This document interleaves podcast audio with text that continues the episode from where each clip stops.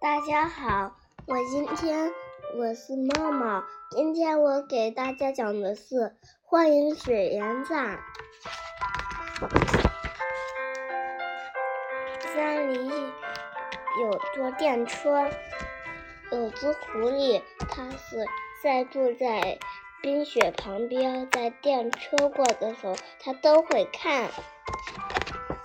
有一个茫茫的村子的人，他忙着去回去，下的暴风雪越来越大，然后呢，他又倒下了。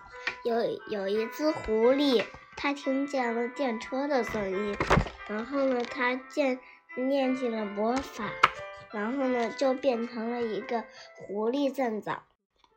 那个站台就在他旁边。嗯，出现了一个站台。电车司机看着那个那个乘务员，他他还很惊讶，他就他他不敢往前走，他只好停在站台旁边。嗯，然后呢，他们看到了有一个人，嗯，倒在了铁路旁边，他们忙着，乘客也来帮抬他了。嗯，然后呢，把他送到电车上。然后呢，司机回到驾驶室上，然后呢，嗯，嗯，他又举举起来了那个他的棒，耶，他都没有了车站，这个而是一只狐狸站在铁路旁边，然后呢，他们都朝着车外喊：“狐狸站长，你能再见一次吗？”然后呢，那个。